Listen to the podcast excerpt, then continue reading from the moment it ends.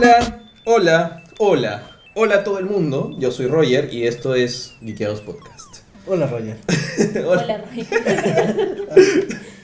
¿Cómo están? Gracias todos por escuchar este podcast bimensual. Estamos Bimensual, saliendo- sí, sí. Sí, ¿no? Hemos salido, esta semana hemos salido un día tarde. Sí. Estábamos esperando que pasaran algunas novedades en el Super Bowl, así que por eso hemos salido un poquito después del usual. Lamentablemente no nos ha podido acompañar Bruno, pero nos acompaña en esta edición Charo, que es parte del equipo de Ikeados. Uy, No, Se murió. esa es una predicción. Sí. Eh, bueno, no te he presentado, no hemos presentado a Enrique. Ah, sí, yo soy Enrique. presenta a Enrique, tú lo presentas bien.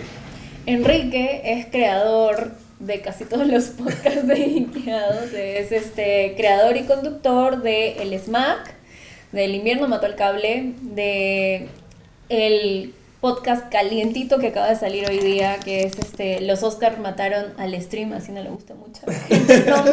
Que es un podcast que, conduci- que conducimos contigo.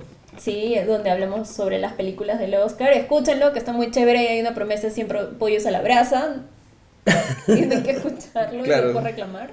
Este, y también del Stan Lee. Sí, es verdad. Sí. son todos. Y de algún, seguro no falta ninguno. ¿no? Por ahora. Ah, ya. Por ahora no, pero bueno, en esta edición ya dijo Enrique, este, Bruno nos pudo acompañar, igual le mandamos un saludo, un abrazo a Bruno. Y gracias Charo por acompañarnos también. Escuchen a Charo y a Enrique en el Lomas de hoy. Suena, ves el nombre raro, pero es el podcast el Lo- Los Oscars mataron al stream, que Exacto. están, si estás, están ahorita en Facebook, fácil está justo ahí pineado en el, en, en el, Sí. ¿no? Y si no, están en el SoundCloud, en la web, de todas formas está en el feed del Stream Mató al Clave- Cable, aunque en SoundCloud tiene su propio feed que es de Lomas. Y también en iTunes está como los Oscars mataron al stream. Perfecto, está en Y iTunes pronto también. estará también en YouTube. Si no se va al internet hoy día. No. bueno, estamos aquí reunidos cada dos semanas y ya estamos cumpliendo la promesa que hicimos de llegar a ver todas las películas del universo cinematográfico de Marvel antes de Avengers Infinity Wars. Exacto. Hace dos semanas eh, comentamos las dos primeras de este universo que fue Iron Man y Hulk. Y el objetivo de esta semana es comentar la segunda de Iron Man, Iron Man 2, Sí. por eso está acá el amigo y por eso los perros ladran, no sé si lo escuchan, y también la primera película de Thor, ¿cierto? Sí.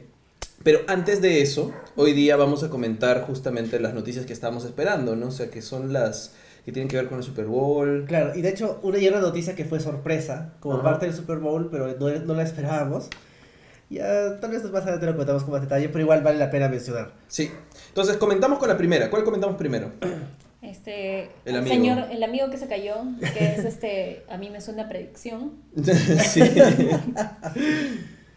El- Y este, sobre el tráiler de... Solo. Bueno, en realidad salió el preview, no salió... Claro, en el Super Bowl salió un preview teaser y hoy día Sí. salió el teaser trailer. Sí, Claro. O sea, la, la lógica del preview, del, del teaser del teaser, no sé hasta dónde va a llegar, porque antes era suficiente con tener un tráiler. Y el tráiler, claro, te contaba, eran las bondades antes de la historia para que uno se enganche y quiera ver la película.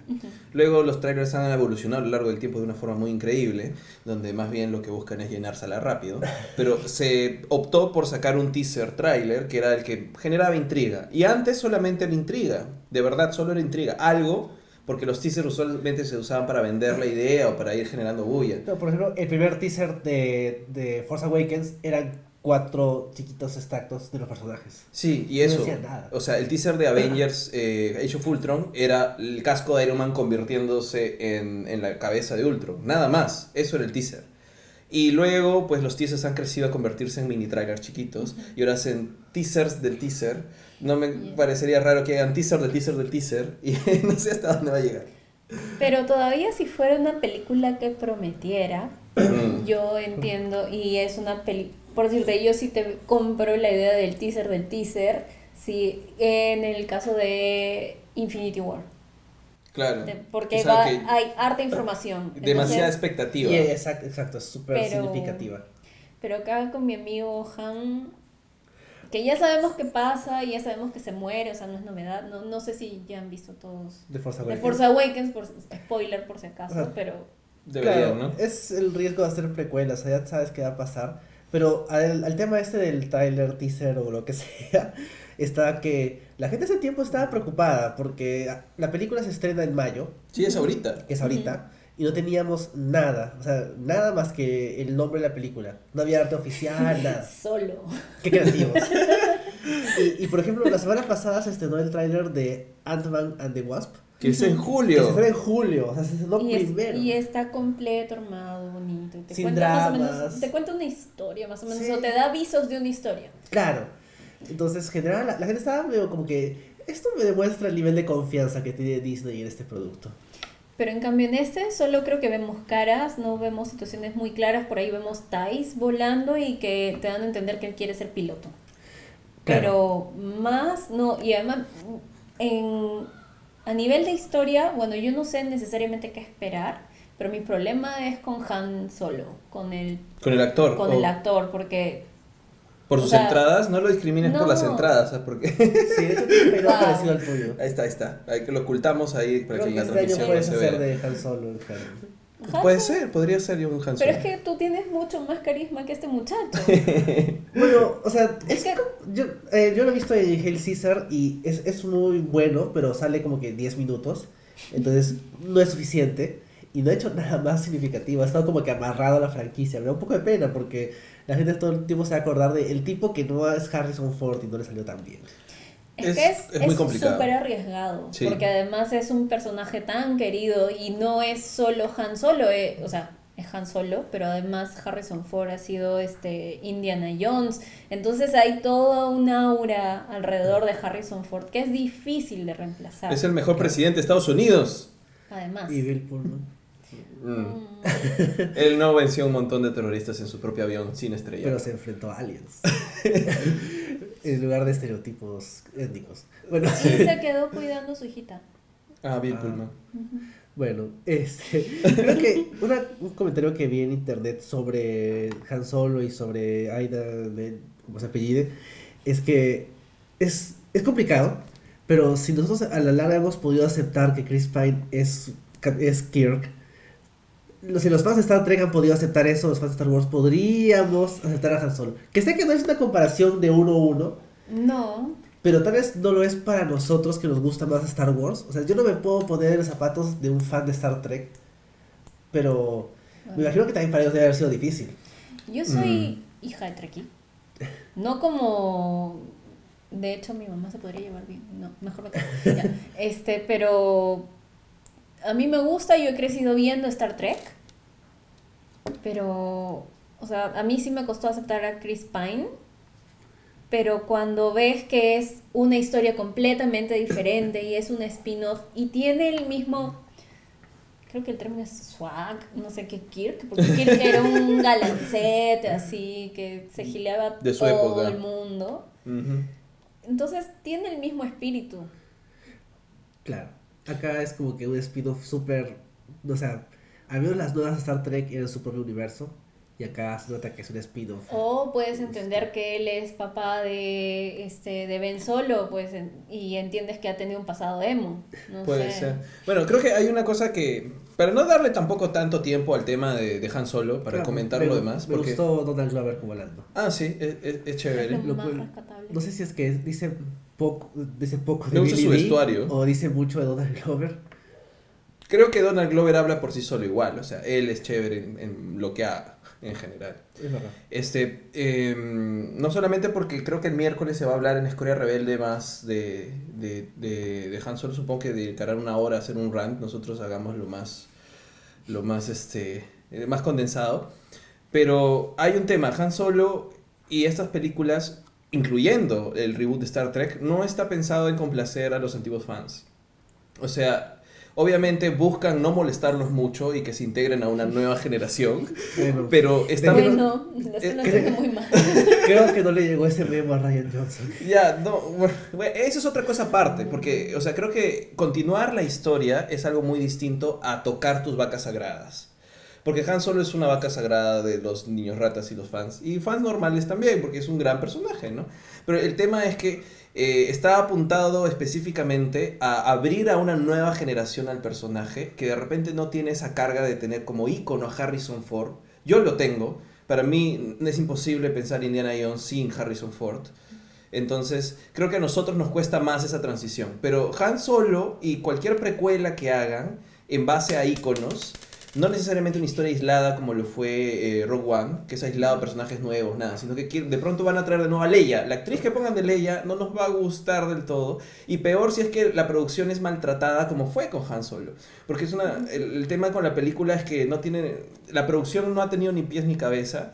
Y se nota a la hora de retrasar el estreno del, del tráiler tanto tiempo. Y se nota al ocultarte al actor durante todo el tráiler, básicamente. No te ha mostrado su cara casi nunca. A menos que quieran impresionarte con la película. Mm, Para, yo quisiera, yo me gustaría pensar que lo que quieren hacer con todos nosotros es callarnos la boca y decir, este siempre fue Han Solo. O sea, ojalá. Yo creo que. Pero- Pero- O sea, es este.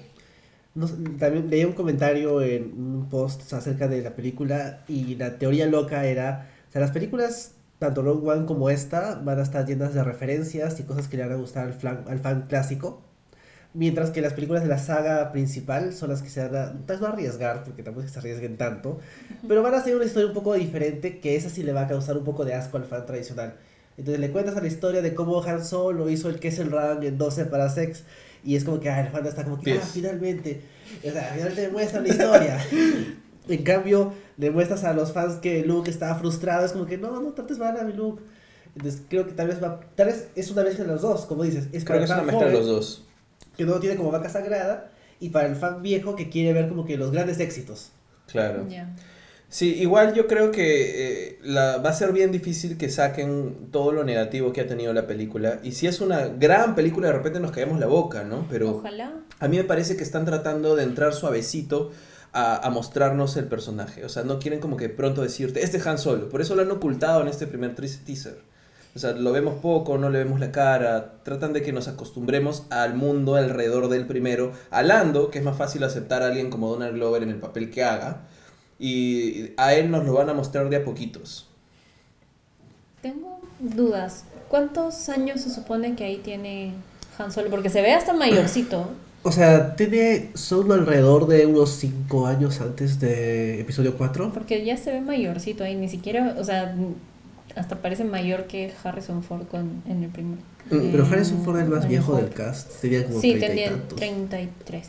Sí. 30. Sí, 33, o sea, era, era el mayor de todos. En realidad, mi, mi expectativa con Han Solo era ver su historia desde chivolo, ¿ah? Yo no sé si harán eso. Yo quería ver como que, ay, este, este niño que salió de tal lado, de- que se conozca con Chewbacca y todo lo demás. Supongo que lo harán. Pero parece que la trama principal va a ser alrededor de una especie de heist, ¿no? O sea, al final van a repetir el, el esquema de, de, de una heist movie en el espacio con Han Solo desilusionándose del imperio y saliéndose y volviéndose el contrabandista que es, ¿no? Que es más o menos su origen clásico del universo expandido. Sí, claro. Sí. Van a quitar los otros orígenes más, más raros que supongo que tenía el universo expandido, ¿no? O ya sea- no va a ser Rómulo y Remo, supongo. O sea, va a ser este. Ay. O sea, la- lo que entiendo y las teorías que tienen los fans de que, como se ve en el trailer, o sea, Han va a unirse al imperio, se va a desilusionar, se va a huir con Chewbacca, por ahí va a ser- ¿Ah? ¿Va a ser Sabine? Más o menos. En realidad, casi, creo que Star Wars tiene como que 50 personajes que era como que están en el imperio y se desilu- desilusionó. Ah, tiene como que un diagrama de flujos. Sí. Y pone como, ¿dónde está? Imperio, rebelde, este... ¿En qué punto se desilusionó del Ujú. imperio? Sí. Bueno, hay algunas personas que están conectadas. Eh, mientras nosotros conversamos, ustedes déjenos siempre su opinión sobre lo que estamos hablando. ¿Qué les pareció el trailer de Han Solo? ¿Les gustó? ¿No les gustó? ¿Qué esperan? ¿Qué no esperan? Y cualquier cosa que nos dejen acá ah, escrito en los comentarios lo vamos a leer y vamos a conversar con ustedes, ¿no? Claro. Y yo tengo una cosa, a mí me hubiera gustado ver de este chico que no sé nada, ¿sabes? Que yo hubiera pensado que el chivolo que hizo en Baby Driver, ¿Ya? Ansel, Ansel. Egort. Pero, pero muy chiquillo, bueno, tiene cara de pavo. pero no es tan pavo. No, Baby- claro. no lo es. Pero, o sea, si ya de por sí. o sea, el problema es que tiene que entrar por los ojos. Porque la gente no lo ha juzgado a este actor por su capacidad de actor. Lo ha juzgado porque no se parece a Harrison Ford. Eh, antes, ahorita ya, ya podemos juzgarlo, bueno, por lo poco que se ha visto. Pero al- el día que salió el cast era como que. mm, Es que- este- Me parece que tiene cero carisma. Hay que verlo. Bueno, habrá que esperar un tráiler más y comentamos mejor. Eh, Mark Bryan nos deja una pregunta y podemos pasar al siguiente tráiler que podemos comentar rápidamente. Dice, hola geekeados, ¿saben si el nuevo híbrido de Jurassic World se llama Indoraptor? Claro, que es el otro trailer que salió en el Super Bowl, que es de. Jurassic World 2, no me acuerdo su título. Eh, Fallen Kingdom. Ah. Fallen Kingdom. Eh, no sabemos si se llama Indoraptor. Si tienes información, Pásala. pásalo con nosotros. De hecho, estábamos viendo el tráiler y estábamos comentando algunas cosas sobre el tráiler. Eh, lamentando un poco que haya otra vez otro híbrido de dinosaurio. Pero de alguna forma, tú estabas comentando las referencias, ¿no, Charo? Que habían en el tráiler. Estaba. Me parece que al principio parece algo muy similar a Alien. Cuando. A Alien 2. Aliens. Aliens. Aliens. Que es cuando Ripley está. Y aparece el alien en la cara y le hace así. Ajá. Ese es uno. ¿Ese es Alien la uno, 1? Esa sí. es la 1. Sí. Bueno, pero es un plano clásico en Alien. O sea, lo repitan mil veces después. Ya, pero aparece en este. Aparece algo que a mí me da a entender que es una fusión entre Velociraptor y T-Rex, porque tiene sus patitas chiquitas, porque entra caminando, entonces ves por la dimensión que entra dentro de una casa, entonces pareciera que fuera una fusión de T-Rex con Velociraptor, lo cual le haría súper letal. Mm, sería como que lo, lo maloso que es el Velociraptor. No, el, El T-Rex. con lo inteligente del Velociraptor. Y-.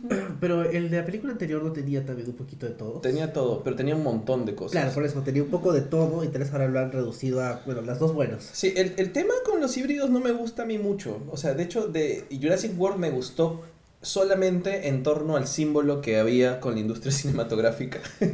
Que es una, es una metáfora bien interesante. Sí.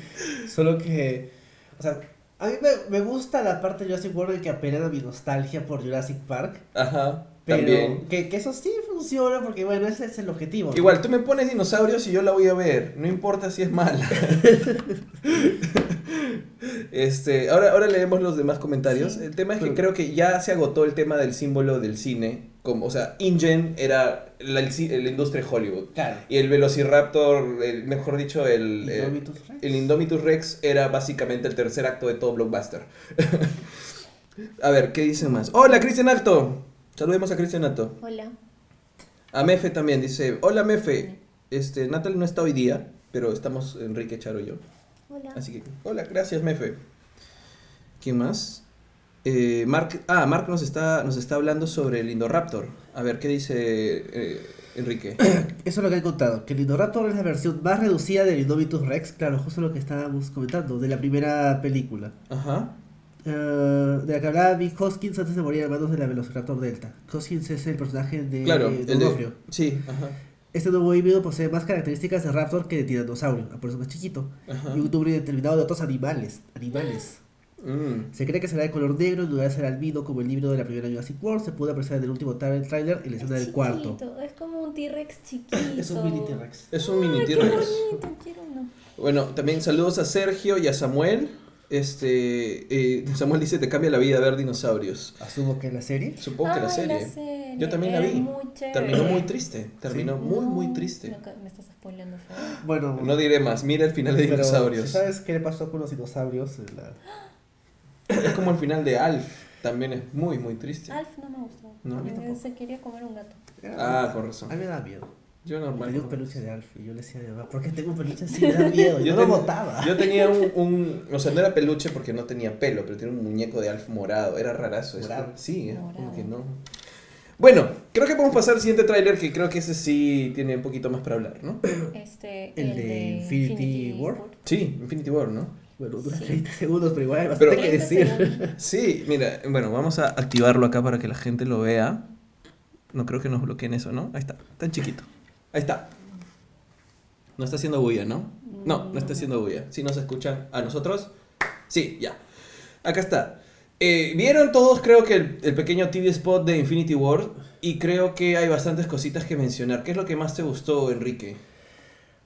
Me gusta, o sea, te muestran más escenas que los anteriores y me gusta que como que está medio equitativo eh, los personajes que te muestran.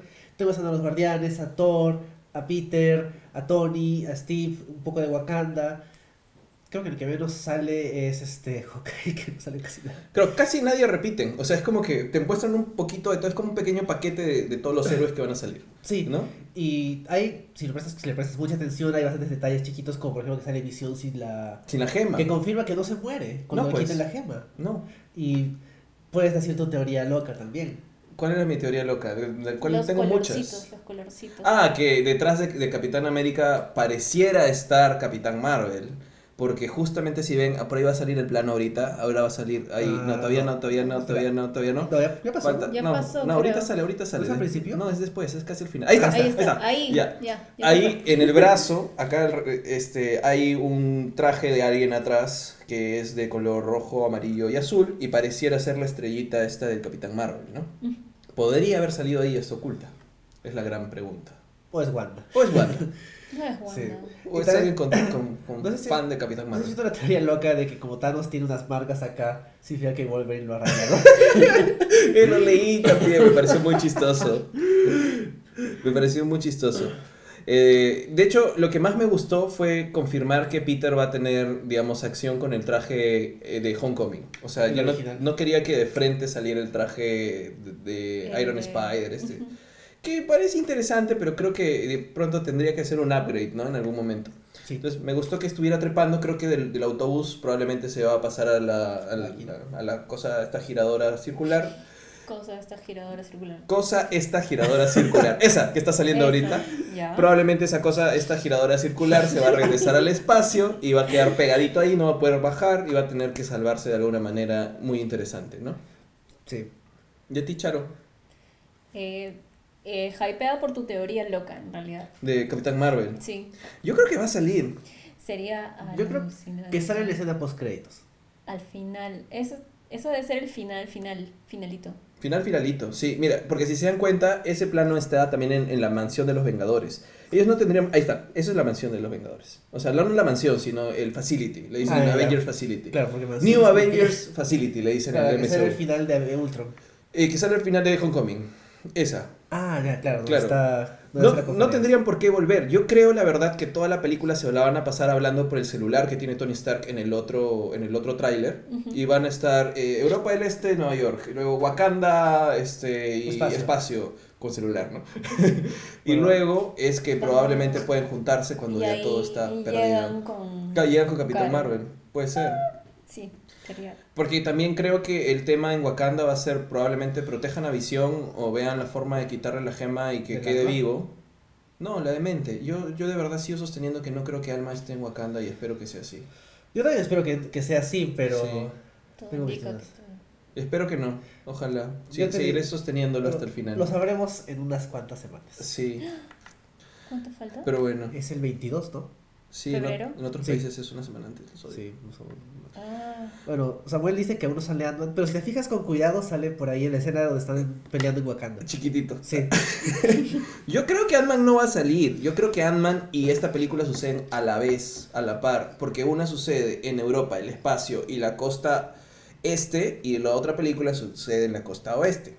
mm, por la diferencia geográfica puede ser. Sí, es lo que yo creo. Ellos están en San. Francisco. ¿Cuánto tiempo están de... O sea, en tiempo... cuán- ¿Cuánto tiempo de diferencia hay de estreno a estreno? Unos meses. sale en julio. Son dos. Bueno. Ya han hecho eso antes. O sea, Yo creo que podría ser que Ant-Man termina metido en el microverso y acaba la película y es como que, oh, mira, ¿qué es esa bola giradora que está en el espacio? Mm, yo creo que la bola no aparece por San Francisco. O, sea, alguna cosa así espacial. Sí, o sea, yo creo la verdad que Ant-Man, la primera parte de la película probablemente va a ser un heist o algo, y, eh, la segunda parte va a ser en el microverso, o sea, es otra cosa. Y por eso no va a estar, simplemente no va a estar, pero a la par el mundo y... Es que no creo que el mundo se destruya en, en Infinity War, yo creo que es... Solo bajan dos o tres secuaces Se de, las- de- de Thanos, se lo llevan, ellos lo siguen o algo, y la mayor partida- cantidad de cosas sucede en el espacio. En el espacio va a suceder lo de Thor, va a suceder lo de Guardianes, va a salir lo, después lo de Loki. eh, también Loki y lo de Tony, eh, Doctor Strange y Spider-Man que van al espacio. Y. Spider-Man sin, sin máscara además. Sí. Entonces no creo que haya mucho, que afecte mucho la Tierra más allá de la gran guerra en Wakanda, por la que sí van a pelear contra estos monstruos de cuatro brazos, ¿no? A ver, vamos a leer más cosas. Dice, ¿qué cosa? A ver, vamos a ir en orden porque nos hemos faltado, nos han saltado, nos hemos salteado varias. Samuel dice, en general los dinosaurios, cualquiera son geniales, todos querían ser paleontólogos, sí. Mark Bryan dice, Iron Man posee el traje Extremis. No es el de Extremis, pero sí se, se construye con nanotecnología que me parece bravazo. ¿No? O sea, O sea, dicen extremis y pienso en Doctor Who. Sí. O sea, pasa con Extremis es que tendría que haber modificado sus órganos internos para Porque que sea final completamente Extremis. Iron- bueno, ya llegaremos a Iron Man 3 y lo veré. Sí, Creo que por eso vale la pena ver de nuevo las películas de MCU. sí. A ver, eh, Sergio dice, el nuevo escudo del Cap y la armadura de Tony que pueden ser la Extremis. ¿Ustedes qué creen? Creo que lo acabamos de decir. Sí, me gusta el escudo del Capitán América. Es chévere. Sí, Habían dicho ya, habían filtrado que se podía parecer al escudo original, que es como un escudo. Pero este es como más chiquito, ¿no? Mira, ahí ya sale ya en su mano. En el otro tráiler no salía, ¿no? cuando están corriendo. Sí, Ah, tal vez lo borraron. digitalmente. Sí. Como para tener un momento de... tss, ¿No? ¿Puedo especular en base a un Funko? Sí, dale. Porque se filtraron los Funkos de, de Infinity War. Ah, ya, no, no sabía. ¿No te lo pasaste? No, lo No. pasaste en el grupo de Lomas. Ah, sí. Ah, No, estaba todavía yo. Todavía no estabas en el No. grupo. Bueno, Pero el, el Funko de Thor sale con dos ojos. ah, ¿sí? Entonces no sé si es un error, Es un Pero error. es un error. porque el Lego también sale con dos ojos. Claro, pero para que no spoileen que solo tenía uno. Pero eso es, eso sería para Thor Ragnarok. Ah. Porque los Funkos de Thor Ragnarok salen con los dos. Pero ¿por qué los Funkos de Infinity War saldría con dos si es que tiene uno de los trailers? Porque van a vender el parche por separado. Esa sería la lógica No, capitalista. No me sorprendería por el- el Funko ni por Lego. Hot- el, el Funko Hot Topic sin ojo se va a vender en Puede ser Target. eso. Oh, claro, uno de esos exclusivos de tienda. Puede ser, no, bueno, no sé, no creo que Thor recupere la, la vista, ¿eh? no creo. Pero acá dice, pueden hablar la teoría de los arañazos de Thanos, la, la dijimos al inicio. Claro, o sea, Thanos, de- hecho, su cara es así toda arañada, pero... No sé, bórralo. no puedo. Mira, dice este Samuel, se habla con los dos ojos muy cruel para los niños tener un juguete tuerto.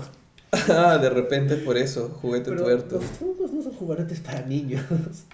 No son juguetes. Sí.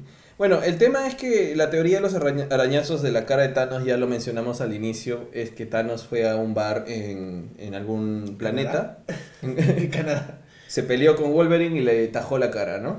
Sí. No creo, la verdad. O sea, si tiene esos arañazos, probablemente simplemente los acaban de añadir a su cara en el CGI. y Nada más, ¿no? O Black Panther lo arañó, ¿no? También podría Porque es ser el único que tiene arañita. garras. Sí. Pero tiene como que simétricamente a los dos lados, ¿no? Sí, por eso creo que es parte de... O sea, Yo así creo- es su cara. Creo que esa sí es su cara Así y como tiene acá abajo. no la hemos visto todavía bien. Ah, eh, no mencionamos que Tim Groot está todo el tiempo en su celular, que me pareció chistoso, de verdad supongo que harán chistes con, Con adolescentes. adolescentes con Fabin. Fabin, por cierto, es esa afición, esa, esa Fabin se llama. Ah, ya. Sí, eh, el, el tema de no poder desprenderte de tu celular, básicamente. Pero, esa eh, yo estoy haciendo un ejemplo ahorita. Claro. Está edificando el- la Sí. parte del trailer. Sí. Sí. ¿Qué más es chévere? Y bueno, ya dijimos que Peter ahí está como que le, le importa su identidad secreta a un comino. Bueno, creo que poca gente lo puede ver en el espacio. Sí. Aunque igual no va a poder respirar. No, pero bueno, es el tema de tener a tu actor. y igual Sam Raimi lo hacía todo el tiempo con Tobey Maguire, igual me llegaba. Y ahí sí no estaba justificado, que no, estaba en el espacio. Ah, Ahí hay una persona al lado derecho que supongo que es Wong, ¿no? Ya hemos visto imagen de Wong y Doctor Strange. Sí. ¿Y qué más hemos visto ahí en esta parte del tráiler? ¿Qué cosa nos está faltando? A ver, uh, Eh, en el espacio, Wanda con visión, los yo creo que- con Thor, Sí. Tony, otra vez los guardianes con Thor, Loki. Creo que había esta, esta idea de que Loki no es que lo obligan a darle las cosas a Thanos, sino que se lo da voluntariamente. Sí, yo creo que Loki va a darle y va a trabajar para Thanos como doble agente, básicamente. O sea, todos van a pensar, ay no, Loki otra vez te ha traicionado, Thor, no debiste confiar en él. Pero Loki va a asumir para mí la labor que hizo Mephisto en el cómic, ¿no? En donde era como que su consejero y su lacayo, pero finalmente es quien hace posible que los Avengers tengan una oportunidad. Así Vamos que a tener un good Loki. yo es creo que, sí. Loki no es bueno, Loki es este caótico neutral. Claro. Él solo se quiere divertir. Sí, No, hace lo que quiere. Sí, pero también le importa al Thor. O sea, la Lo única quiere. persona, la única persona que le importa en el mundo ahorita a Loki es Thor, es su hermano. Entonces, yo creo Lo que. quiso matar. ¿Cómo? No lo quiso matar. Sí, pero él lo quiso matar, era su hermano, él lo puede Él matar. No va a permitir que un pseudo dios mate a su hermano si él lo puede evitar. Claro, porque quien tendría que matarlo sería él. Exacto. Creo que nos han dejado un par de comentarios más. A ver, a ver. Otra pregunta, ¿no les parece que Groot sale muy pequeño a diferencia como sale al final de Guardians of the Galaxy volumen 2? Ah, Ah. no me he fijado, no me, no me he dado cuenta que era más chiquito. Podríamos ver la escala con, los A frames. ver. A ver. De repente sí, aunque tal vez no, ¿no? Tal vez es perspectiva también. Puede que esté sentado más atrás. Está sentado más atrás. Ah, Sí. O sea, creo que estaba adelante Rocket, ¿no? ah, ya. ¿Qué más? Sergio, ¿qué dice? Y esa parte en la que Tony como Iron Man como que agarra la magia de Doctor Strange, esa parte de ahí que está... No, pero creo que no la agarra, simplemente como que lo empuja para usar su, su Sí. rayo repulsor. Yo creo que esta película también va a ser el, digamos, un fest de combos.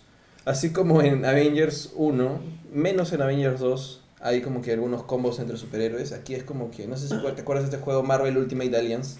Ah, donde sí, El chiste era hacer combos y contar ju- los poderes de los personajes. Claro, o sea, juntar personajes para ver qué combo salía nomás. Sí. Eso, eso vamos a tener durante toda la película, creo yo. Bueno, Chévere.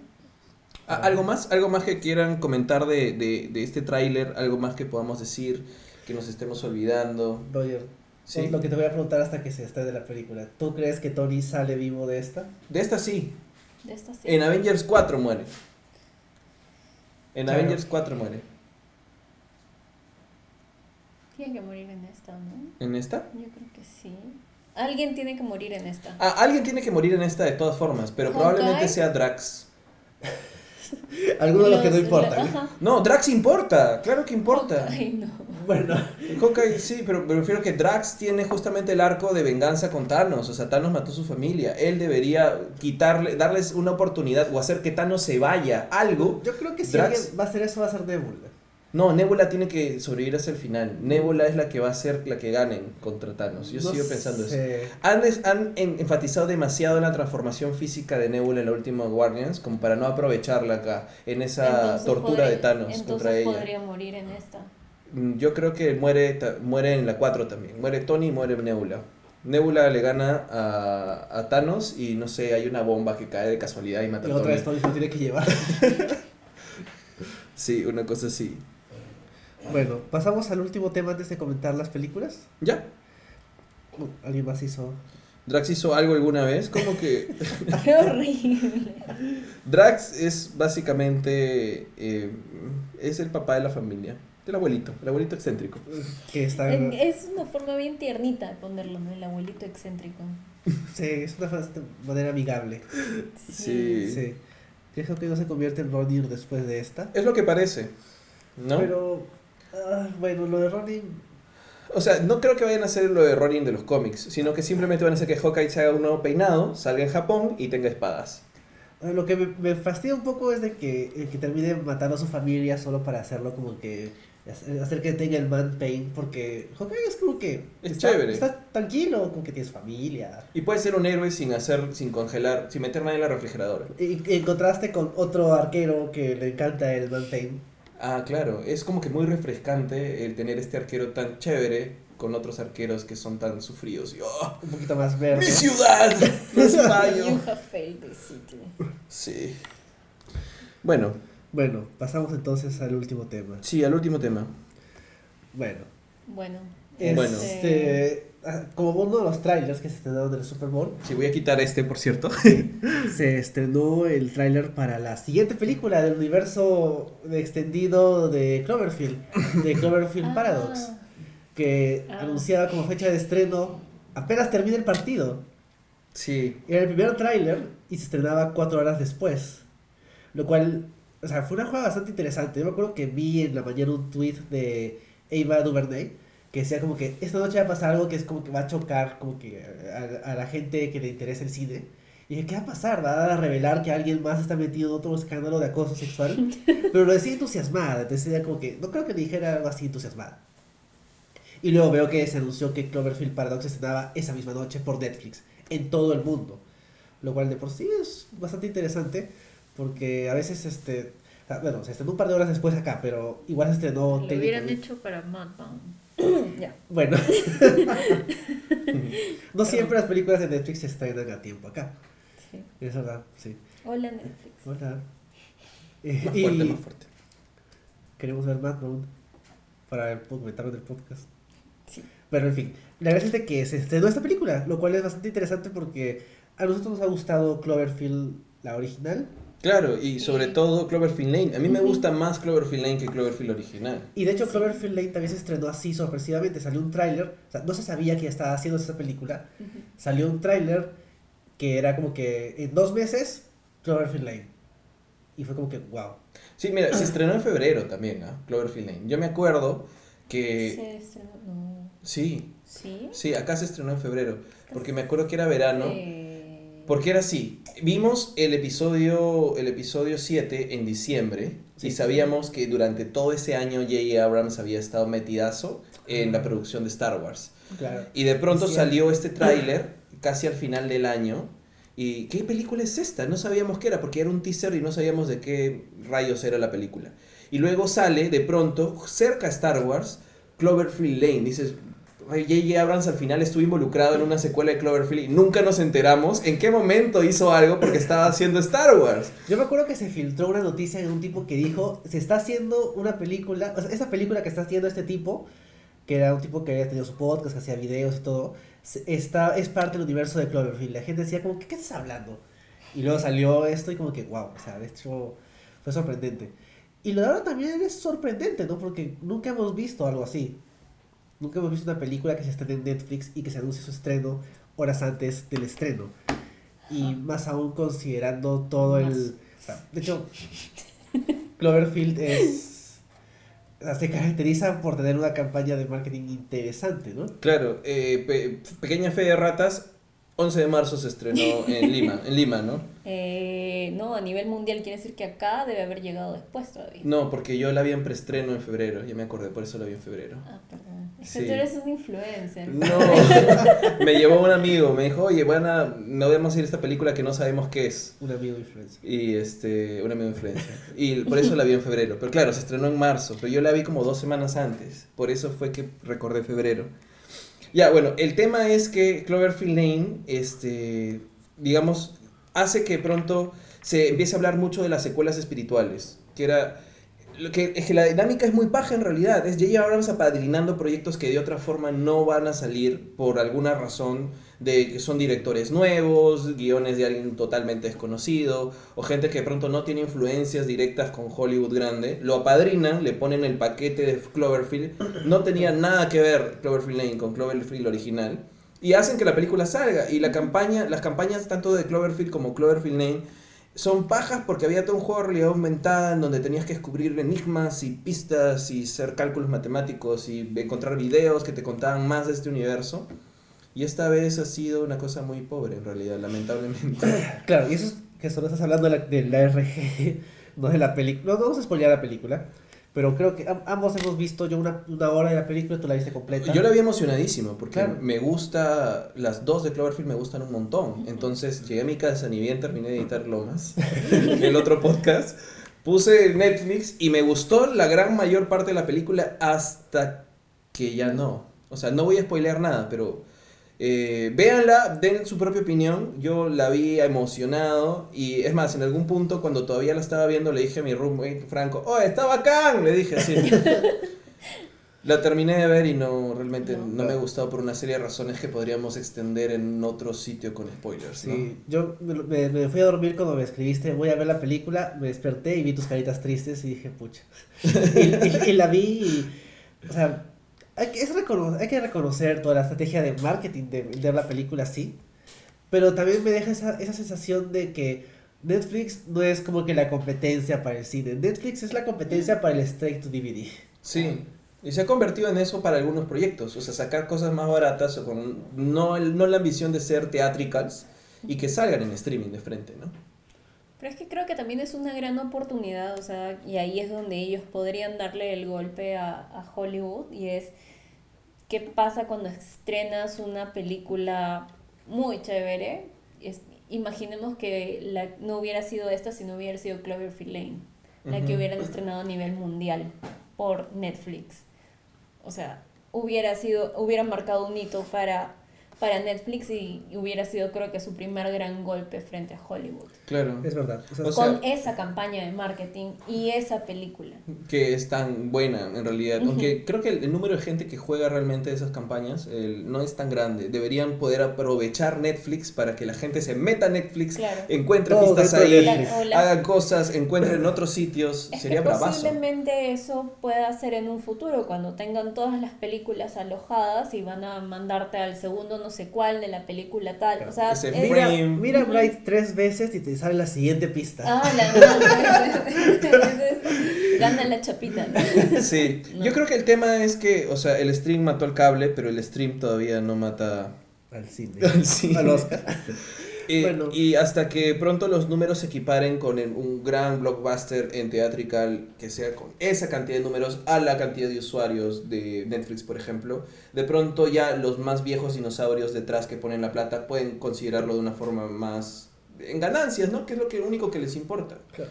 Yo Eh, creo que entre esta, esta película que llamó bastante la atención, no sé qué tal le habrá ido en, en gente que la vio, y Bright, que según, de- que según lo que se calculó en, en ratings le fue relativamente bien. o sea, tenía acá yo cerca en la aviación, tenía un cartel de Bright. Claro. ¿Qué hacía eso ahí? O sea, creo que está, Netflix está dando sus primeros pasos, pero o sea, está bien que nos dé, pero la próxima como una buena película. Pero siguiendo con lo que dijo Charo, el tema es que están tal vez no lo están aprovechando del todo, pero esto debería ser para que productos salgan y se hagan que no cumplan con los requisitos que tiene Hollywood para que un proyecto se dé. Eso significa, eh, en Hollywood creo que el 1% de guiones que son R salen recién a hacerse. O sea, nada de R se hace. O temáticas más, más pesadas, o, o cosas que pueden considerar ofensivas, hecho, o cosas muy subversivas. Que te interrumpa, pero justo esta película Annihilation, que es la del director de Ex Ajá. no la van a distribuir en cines. Va a ser- se va a ir a Netflix. Ya, pero eso es... Ese, ese es el lugar. Claro. Porque dicen que es muy, muy difícil de entender. Ya, pero hasta eso, o sea, ese es, digamos, el camino que debería ser, ¿no? Netflix se va a bajar a HBO a la larga, ¿no? Porque se supone, o sea, HBO ha sido la única, la- el único network que ha pod- que Alojado ese tipo de que ha contenido. alojado ese tip- que ha alojado contenido sensible, ¿no? Que usualmente no se podía ver en televisión abierta.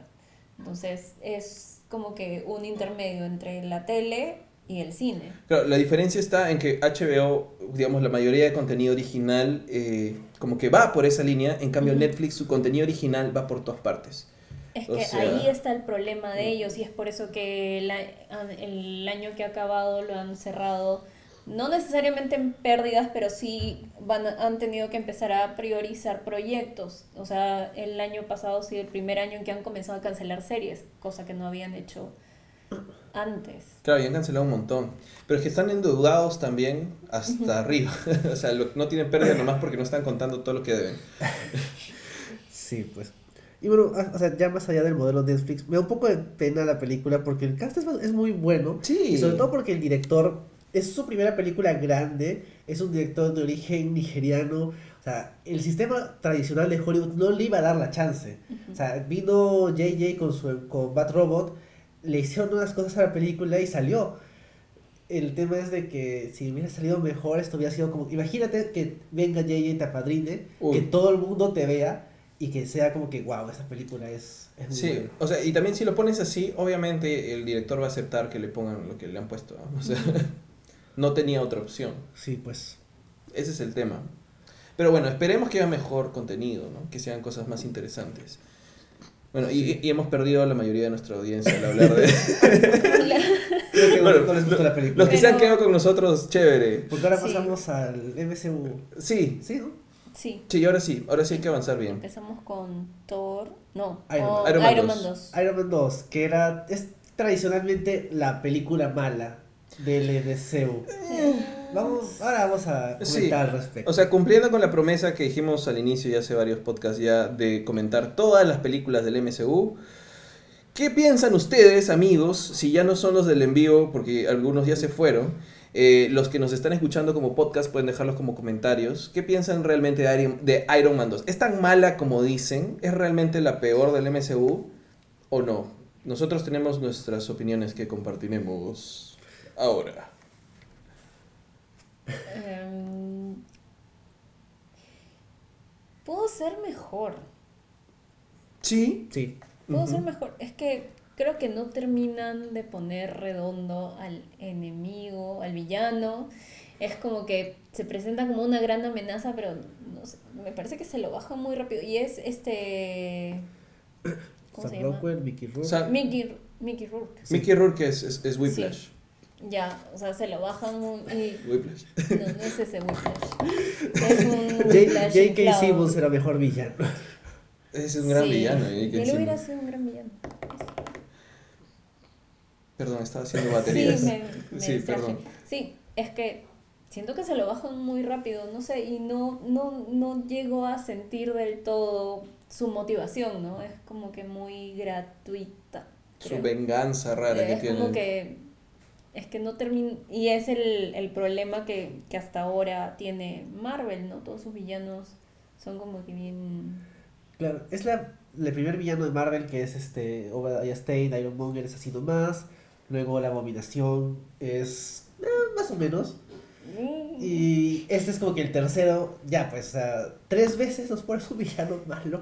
Ay, pero pueden seis veces, siete veces. Lo, sí, lo sí. peor de todo es que se volvió costumbre. Sí, es como que Aquí debimos darnos cuenta que era un problema grande.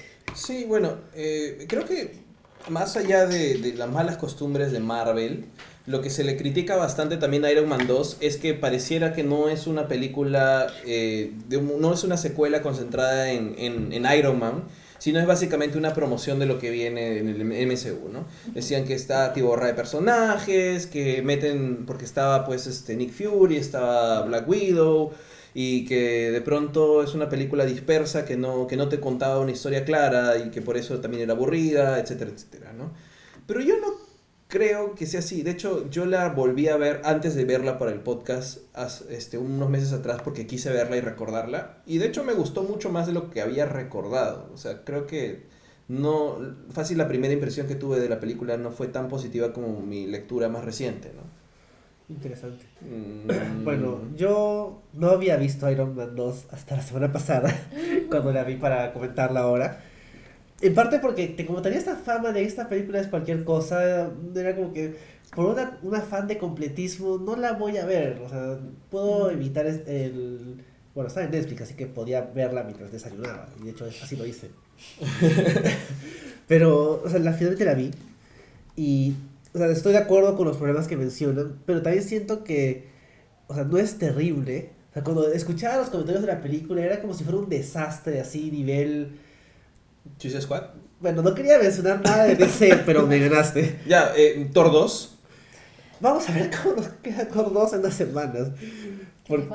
Sí. Pero, o sea, yo sentía que iba a ser un desastre. Y es una película, es peor que Iron Man 1 y peor que Iron Man 3. Y tiene muchos de los problemas que mencionas. O sea, se nota que le han metido un montón de cosas y que no tiene una identidad propia. Y Whiplash es un villano pésimo. Y su motivación no funciona tan bien. Aunque después te la desarrollan. Te meten, te meten a su papá en Agent Carter y es como que, ah, bueno, eso como que está medio construido. Pero no es una buena película. Pero no es tan mala. Simplemente es como que El, el tema es que es estándar y es estándar Marvel también, ¿ah? O sea, si les parece esta película peor, pésima, también lo es la mitad de Marvel.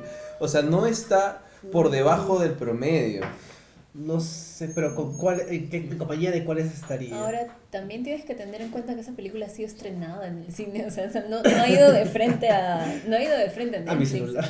no ha ido de frente a tu celular, o sea, ha sido estrenada, no sé, es que, es Mm, que es medio, A mí, claro, medio, exacto, sí. eh, el tema, más que mediocre, yo creo que es una película que está, está sucia, o sea, hace mucho ruido y hace que no brillen las cosas que sí hace bien. Porque de hecho hay un montón de cosas de esta película que sí me gustan y hay un montón también de cosas de que no me gustan del todo, ¿no? Creo que la historia que te quiere contar sobre Tony es interesante. Esa parte creo que la hicieron bastante bien, porque es una progresión lógica de lo que era su personaje antes. Si de pronto era este eh, egomaníaco que no le importaba a nadie y que estaba metido en toda esta empresa que vendía armas, básicamente se va al otro extremo y se pone eh, con el ego que no se lo puede quitar igual. Es un, de alguna forma, capitalista que cree que él puede defender al mundo y que tiene derecho de- desde la privatización a enfrentarse al gobierno y no vender sus cosas, no querer intervención de otras personas o del gobierno y cree que solito puede pronto eh, proteger al mundo. Y tienen declaraciones y momentos en donde dice, a ver, ¿no? ¿Quién, quién es, quién es- ¿Con quién se ha metido? Yo solito me he bajado a la Yo he gente". privatizado la paz mundial. Exacto, eso, esa- eso es un one-liner increíble para el personaje. O sea, mal como el personaje, pero bueno. Y Eh, sorry. No, sí, dale, dale. Es que creo que también están en un punto en donde recién se está construyendo el MCU. Entonces Sí. creo que todavía estaba muy ensayo error. a ver, Estaban como que armando su especie de de de, de monstruito así su su, su, su gran monstruo, claro, porque es la primera vez que otro personaje del MCU que no es el titular tiene más participación y esa participación es pobrísima. O sea, todo Black Widow es el peor Black Widow de, toda, Sí. de todo el MCU. Es como que mírenla, ay, es alguien importante, ay, es Black Widow, ay, no, pelea. no llega No llega a nada. a tener sentido del todo. No sé, es que Sí. es una película bastante irregular. Sí. creo. Ajá, sí. Sí. Sí, pero eh, a lo que iba es que la parte del conflicto de Tony y el personaje de Tony es interesante. O sea, el, el- personaje que se está muriendo, o sea, Tony se está muriendo, y este, esta especie de reconciliación con su padre, que finalmente es lo bueno de la pela, porque es lo que hace que el personaje crezca, es chévere, es bacán. El problema es que todo lo demás hace ruido alrededor de él. De hecho, como empieza la película es interesante porque de pronto vemos que quieren presentarte al villano como un espejo de lo que tuvo que pasar Tony al revés dentro de la cueva y para él su cueva es este cuartito feo que está ahí Con su loro. con su loro, quiere Bird, yo quiero a Bird, ¿no? Lo del loro fue porque Mickey Rourke dijo eso. Supone que Bueno. quería, ¿no? Yo me imagino que no ¿Quería es- su lorito? o sea, yo me imagino El que el actor. guion no decía que había un loro y Mickey Rourke dijo, yo quiero que mi personaje tenga un loro. Probablemente. Yo cuando sea villana pediré un gato. Ujú. Pero Sí. creo que es parte del paquete de villano. Sí. Gracias. Tengo dos. Villana de Bond vas a ser. Sí. Pero eh, es ahí la primera aparición de Peter Parker. Es cierto. Deberíamos comenzar a llevar un track de primera aparición de, De cada película. Claro, primera aparición de Black Widow, de Peter Parker, de nadie más. Todos los demás sí aparecen antes, ¿no? O sea, Samuel L. Bueno. Jackson ya había aparecido antes. Pero de los héroes, porque bueno, villano siempre es su primera aparición. Claro. Eh, pero todo lo demás creo que hace mucho ruido y, y distrae sobre esa historia que sí era interesante. Y sobre todo también que es la primera vez que de pronto vemos que Shield fue fundado por el papá de Tony. O sea, se va construyendo un mundo, O sea, un el universo. mundo crece bastante con la película, pero hay tanta cosa, hay tanta cosa que quieren hacer crecer que no funciona. Sí, o sea, de hecho, hay. Bueno, mejor no empiezo con las comparaciones en- entre otras películas de Marvel. Ah. Lleguemos a las películas de Marvel para compararlas mejor. Pero no creo que sea la peor. Es la peor de Iron Man. Sí, No es la peor del MCU. Peor me parece Dark World. Eh, ¿Me vas a decir ya, algo? no, es que justo hay alguien que está por ahí hablando de Iron Man 3. ¿Tres? Sí, Sergio Luis dice, la peor no era la 3 de Iron Man. no, a mí me parece la mejor de Iron Man, pero ya llegaremos ahí. ya llegaremos Ya llegarán a la tercera y yo estoy de acuerdo con ellos. Ya Sí. llegarán a la tercera. O sea, el problema es el tercer acto, pero todo lo demás es bastante Es muy un bueno. gran villano. No es sé, muy divertido, a mí me encanta. A mí me, me gusta mucho esa película. Yo la tengo, tengo en Blu-ray. ahí está. Ahí está. Es la primera que vi con compañía. Es la primera que vimos con grupo. Es cierto, sí, pues. Oh. Oh, es yo la no- primera no que hubo con- evento. Yo no vi con ustedes. No, No. no. Ya. Oye, hay que hacer evento de Black Panther ya. Oye, es cierto. Sí. Este, Oye. regresemos. Ya. ¿Qué más? ¿Qué más de Eh, Iron Man? ¿Qué les pareció Sam Rockwell? Él es él, ¿no? Es él. Yo creo que debió haber bailado más. Debió haber bailado. Secuencia de baile. Claro, spoileame. En Three Billboards baila. Mm. Creo que no. Yo Ah, creo que Entonces no merece el Oscar. un, un, perso- un actor que siempre debería bailarse debería ser Charles Dance. No por su nombre, sino porque baila muy bien. ¿Quién es Charles? Este, Tywin Lannister. Ay, sí, él debería bailar siempre. Creo que nos, estamos desviando un montón. O sea, Este, regresemos. Iron Man 2. Iron Man 2. O sea, eh, bueno, como ya hemos mencionado, Whiplash no pasa nada. Este, Eh, Sam bueno, Sam Rockwell es el otro villano. merece su Oscar por este no, no, no. No lo merece. No, no merece. Su nominación. Su nomi- es muy bien nominado. No, Tim Woody. Mm. Regresemos. Y bueno, de ahí, ¿qué otros personajes nuevos hay?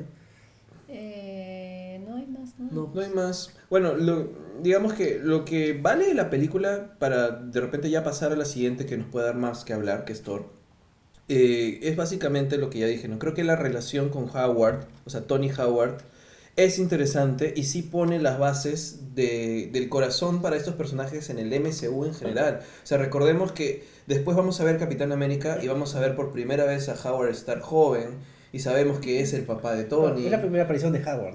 No, Howard aparece en la Pero- primera en una foto. Eso no cuenta, ni siquiera, ni siquiera es. Ni siquiera es el mismo actor. Pero claro, es la primera vez que habla, que, que tiene texto, que tiene diálogos, que sabemos un poco más cómo es él. Es la primera vez que, que cuando vemos a Tony chiquito, o sea, niño, jugando con él. La Y, y de alguna forma que eh, hay esta relación de que Howard hacía estas cosas para Tony y este legado está entregado a él. Tony de, de alguna forma sí encuentra en él la identidad necesaria para convertirse en Iron Man y no solamente eso, sino para de alguna forma liderar este grupo de gente que va a venir desde la siguiente película. ¿No? Y, y esa, esa parte creo que vale la pena ver la pela. Todo lo demás es básicamente parte del serial, porque ya estamos hablando de, de seriales modernos, que es todo el MCU. Pero como película no podemos ponerla en un buen lugar, ¿no? O sea, es Sí. tendrá un O sea, puesto más o menos. Contribuye ciertas. muestra la relación de Tony con Pepper que está más desarrollada acá. Que bueno, no está mal. No, pero es entretenida, no es aburrida. No es como la de Thor. Y- Claro, Dark World sí, sí, es cierto. Llega a Ah, una relación de demasiado. Thor y Thor y Jane, sí, eso sí es aburrido. Ah. Tony y Pepper por lo menos tienen mejor Química. No, y Pepper es chévere, o sea... sí, pero es muy chévere. Y, y- y justo comentamos en el podcast pasado de verdad lo maltratada que era. Qué bestia Tony para ser.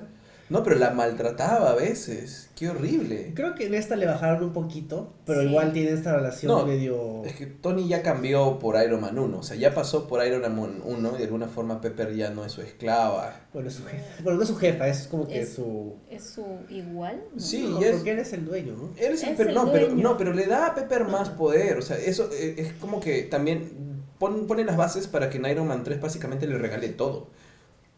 ¿No? Porque Pepper es mucho más capaz que él para todo ese tema, para Es todos los negocios. responsable. Más responsable. Él es creativo, disperso, improvisador de muchos Y ella es aspectos. la que mantiene seguro como que together a la, a la empresa. Claro, y al- de alguna forma también al legado de su padre. Entonces ella lo merece más que él. Y que él reconozca eso hace que pase por ese proceso. Pero es que también es parte de su personalidad, pues es como que yo me voy a Mm. divertir, tú encárgate de lo aburrido. Un poco también. Sí. Sí, voy a salvar al mundo. Porque dice, ah, bueno, es que contigo va a estar en buenas manos, ¿no? Yo me voy. Sí, Samuel dice, lo mejor de Iron Man 2 es ACDC. Que de hecho ACDC es una gran banda para Iron Man. No Bastante solamente, apropiada. no solamente por, por la música, sino por el nombre. ACDC. Es verdad. Sí, Ay, me estaba viendo que acá cambiaron a Rhodey. Claro. Pusieron a Don Chidu en lugar de. Se acaba de ir el nombre. De Terrence, Terrence Howard. Howard. Que fue un cambio razonable. No me gusta mucho el rol de, de Rhodey en la película con se roba la armadura y todo eso. Pero me parece que Don Chidu es su mejor actor. Ujú. Sí. Así que ya lo vamos a ver recuperado volando en Infinity War pronto. Ha salido, o sea, ha, ha salido la armadura, pero ha salido como que. No, no salió su cara. ¿Será la armadura sin él, dices? Será, exacto. ¿Será Pepper? ¿Será un dron? No sé. No creo que sea uno, pero... no. Yo creo que puedes meterse en armadura y caminar También. en la armadura y sin armadura se cae. Podría ser, ¿no? Es medio biónico. Ay, pobrecito. Eso debe doler. Podría, sí. Ah, no, eso no duele porque no siente. oh, qué mala.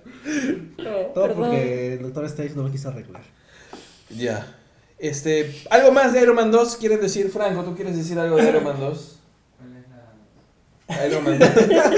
Eso dice mucho. la que está ahí. Ah, Vamos a ponerlo mientras. Vamos a poner Thor mientras comentamos Thor.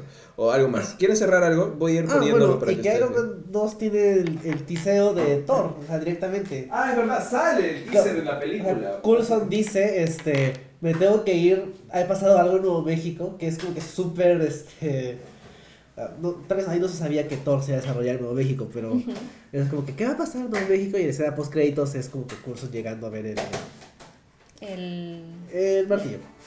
Mjolnir. Sí. Bueno, mientras Roger Mientras pone Thor para que nos acompañe mientras la comentamos.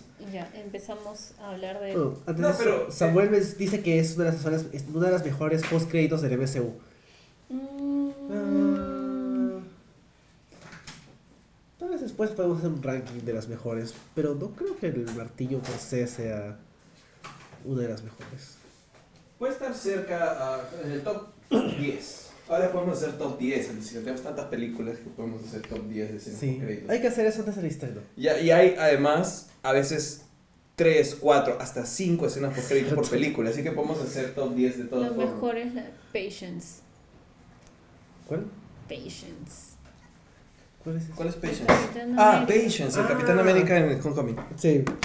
Patience. Bueno, eh, ya llegamos a la parte entonces de comentar este, Thor. Ya, Sí. Yo digo mi opinión general al final, amigos. Ustedes digan su opinión general primero. Eh, Thor 1, 2, no. Sí, Uno. Thor uno. 1. Es muy Hamlet. Es muy Hamlet. Es muy Hamlet, es Kenneth Branagh. Es un gran director. Me sorprende que haya aceptado Thor. Es cierto, sí. Pero creo que si hubiera aceptado una película del MCU, sería Thor. Sí. Pero igual, o sea, no es lo usual en él. Y, eh, y eso ya es, creo que le da un, to- un aire diferente y como que comienza a romper un poquito con las películas que ya habían sido estrenadas, ¿no? porque es más el drama de, este, de, la, rela- de la búsqueda del padre, el conflicto con el hermano, muy Caín y Abel, este, un gran Loki. Loki se roba esa película. Completamente. Sí, es verdad. Y yo recuerdo que la fui a ver con un- mi mejor amiga al cine y fui en la clave más irrespetuosa posible. Yo me maté de risa toda la película, o sea, no podía. ¿De Era las como partes que era graciosas no, no? de todo, hasta lo que no era gracioso estaba muriéndome de risa. Porque sentía que este nuestro querido Thor, ¿cómo se llama? Chris Hemsworth. No sabe actuar. Ha madurado bien. Sí. sí, en- pero en esa película, las partes que tenían que ser solemnes, que tenían que ser muy cargadas de emoción y dramatismo, eran como que bien tristes. No le salían, o sea, como que intentaba dar la clave así, como que densa, dramática, conflictuada, y salía cualquier cosa. Y era Mm. muy cómico. Yo me acuerdo que cuando castearon a Thor sería como que, sí, el actor es Chris Hemsworth, que lo han visto en Star Trek. Y luego vi a Star Trek y salía como que en los primeros cinco minutos. Ujú. Y era como ¿Sales de Star Trek? Claro, es el papá de Kirk. Sí, Y, y es súper dramático ahí en ese momento. claro. Muere, mi ¿no? hijo. Muere, ¿no? Sí. Muere, sí. Ya, pues. Muere al inicio. y, y, o sea, no me llamaba mucho la atención porque o sea, Thor es un buen personaje en los cómics, pero verlo en película era como que se le veía raro con la capa que le queda grande y la peluca que tampoco le queda muy bien. Y de hecho, ahora que, lo- que veía la película de nuevo ayer, yo le decía a Royal que Hemsworth había envejecido bien, y no solo por el sentido de que ha mejorado como actor, sino que se le ve mejor como Thor. O sea, el Thor de Thor uno tiene esa peluca que le queda medio rara, y en cambio el Thor de Ragnarok, ya por el pelo corto, el parche y todo, se le ve más como que Mm. mejor, o sea, está mejor metido en ese rol. Es más, yo le creo más el, el tema de la lucha y es un badass total. Es Pero alguien que ya vi, él es, no, es que sin polo, es, él es otro, ¿cómo se llama este hombre? Jacob. No, ¿Otro qué? Él es otro, este, Se volvió a caer Han Solo. ¿cómo se llama este? Ah, ¿Quién? ¿Quién? este, Batman verde. Batman verde. Green Arrow. Claro, Ah, es Arrow. Green- Ah, es otro Green Arrow. Es otro Arrow, porque sale sin polo cada rato. No lo maltrates tanto, eso ya es un insulto. No, pero es que es un, es, no, pero es que Thor es, eh, eh, la andada sin polo es fanservice. Claro, del fanservice. Del inicio. Claro. Sí. O sea, ni siquiera porque hay buen fanservice. Bueno, yo tengo que, yo tengo que defender Thor. Porque Todavía no le hemos, no le hemos dado con palo. le han dado un poquito con palo. O sea, creo que. Sí, un poquito. Sí, la gente no, ¿Ah? le- no la quieren mucho, ¿no? Nadie la quiere, nadie la sí, quiere. Thor me gusta O sea, mucho. habiéndola visto de nuevo, Thor hace un montón de cosas y las hace bien. Sea, tenía una responsabilidad bastante grande que es meter todo el tema asgardiano, que no es poca cosa. O sea, puedes decir que una película que es sobre un humano más como Ant-Man no tiene que setear nada, pero Thor tenía que setear un montón de cosas. Sí, un montón. O sea, pero yo en realidad me voy a atrever a decir algo importante aquí y ahorita la gente conectada se va a desconectar. Yo creo que Thor es la mejor, la, la- la película mejor escrita del, del MCU. Creo. ¿Qué dicen acá? No, nada, solo quería Ah, Man Ray dice, recuerden cómo Wolverine maduró hasta Logan. Sí, no, claro, pero comentando esta película, esta de acá, creo que es una de las mejores escritas de todo el MCU, si no es la mejor, y creo que es una de las mejores dirigidas también. No necesariamente las mejores actuadas, pero la, la dirección va en el estilo, no, no por tener un estilo muy particular visualmente, no es Guardianes de la Galaxia colorido, no, las de Marvel en general son feas visualmente, son muy Sí, estándar, claro. pero el uso del lenguaje visual en esta película es bastante, bastante bueno y apoya sobre todo el guion, van de la mano y por eso creo que es una gran película. Samuel acaba de decir adiós y se va. Bueno, Pero voy a sostener mi argumento y si quieres quedarte Samuel a ver, me puedes refutar acá en los comentarios. Porque lo sostengo y lo sostengo desde hace mucho tiempo y cada vez que la veo, lo reviso, me parece que es súper eh, súper bien trabajada. Y creo que Kenneth Bragan se nota ahí, se nota la mano de él todo el tiempo. Y se perdió, por eso odio tanto Thor 2, porque se perdió por completo. Porque se zurraron en lo que él había planteado los personajes y no sé qué pasó, pues fue una cosa terrible. O sea, Thor, creo que Thor tiene el mejor trabajo para el villano en el MCU y Thor 2 tiene probablemente el peor trabajo como de villano en- con, con- con un gran actor como, como era este, el amigo Eccleston. Eccleston, claro. ¿Verdad que es Eccleston? Es Eccleston. Es el doctor. Ya. todos han pasado por Marvel. Sí, todos han pasado Le por falta Ya, este, pero a ver, vamos conversando con, con ustedes dos a ver si, si vamos por la misma línea o no, o no. Pero el tema es que creo que la película trata específicamente sobre la relación padre-hijo y la relación de Thor con Odín. O sea, es, de eso trata la película, de nada más. O sea, sí, Issues, la vieja confiable. la- sí, es, es, una, es un tema, por eso, shakespeariano. Tú dices, es shakespeariano, es Shakespeare lo que estamos viendo. Es una cosa muy, muy clásica. O sea, de, de lo Yo- clásico, Le clásico. bajaré un poquito el, es El clásico. Shakespeare. Ya. Porque te- Pero es eh, Kenneth Branagh, es, es- o sea, tiene que ser necesariamente o sea, no, o sea, no es que sea Shakespeare, o sea, No es Shakespeare, claro, pues, pero no es, es. es, Pero es sobre as- las emociones, las grandes emociones familiares. Ese es el tema. No es sobre la redención de Thor, cómo aprende a ser un héroe, no. Es sobre la relación de Thor y Odín, básicamente. Ese es el objeto que finalmente Thor aprende y que también está relacionado con el resto de personajes. Porque Thor comienza siendo, y ahí lo vemos, ahorita va a aparecer, bueno, ustedes no lo pueden No lo ver porque ver, nos, nos, porque es- nos banean, pero estamos aquí viendo la presentación de Asgard. Cuando lo vi por primera vez me molestó un poco porque no, no llegaba a cocinarme la idea de los, de, de los vikingos del espacio como los estaban construyendo. Yo tenía todavía en la cabeza, eso me pasó un poco en el tráiler cuando lo vi por primera vez, porque tenía en la cabeza eh, la visión de dioses y una, una, de repente una concepción más mágica, más religiosa de, de ellos. Y esta versión más espacial, de pronto no se me cocinaba todavía tan bien, pero he terminado encajando perfectamente con toda la visión cósmica que he tenido en las películas de Marvel. Es verdad, y de hecho me gusta, habiendo de nuevo visto de nuevo la película, el opening es como que, y vino Odín y puso la paz y todo bonito, y contrasta bien con lo que dice Thor Ragnarok. Claro, que es que, o sea, todo era mentira. Exacto, Sí, o sea, no tiene nada que ver, o sea, no secretos hace, familiares, no otra hace vez. mejor este, una con la otra, pero me gusta como ese, que encajan bien. Porque no está- claro, exacto. Sí. No es que se le, se le ocurrió a Waititi y dijo, sí, digamos que los argentinos eran malos porque sí, sino que va bien, porque este mito te lo vende en la película. Claro, o sea, creo que lo de- la visión que tiene Waititi con el personaje descansa completamente en el trabajo que hizo Kenneth Branagh con, con la Thor, Thor primera, Ujú. Thor 1. Sí. Sin esto no hubiera podido transformarlo en lo que él hizo en la, en la 3, en Y justo Ragnarok. creo que esa escena tiene una parte que me gusta mucho, Ah. en que Odín les dice a los dos, los dos han nacido para ser reyes, Sí, pero solo uno puede ser este... el rey. Exacto, que es súper como que está, está consciente de que está condenando a sus hijos a odiarse. Y le da igual porque es Odín y bueno.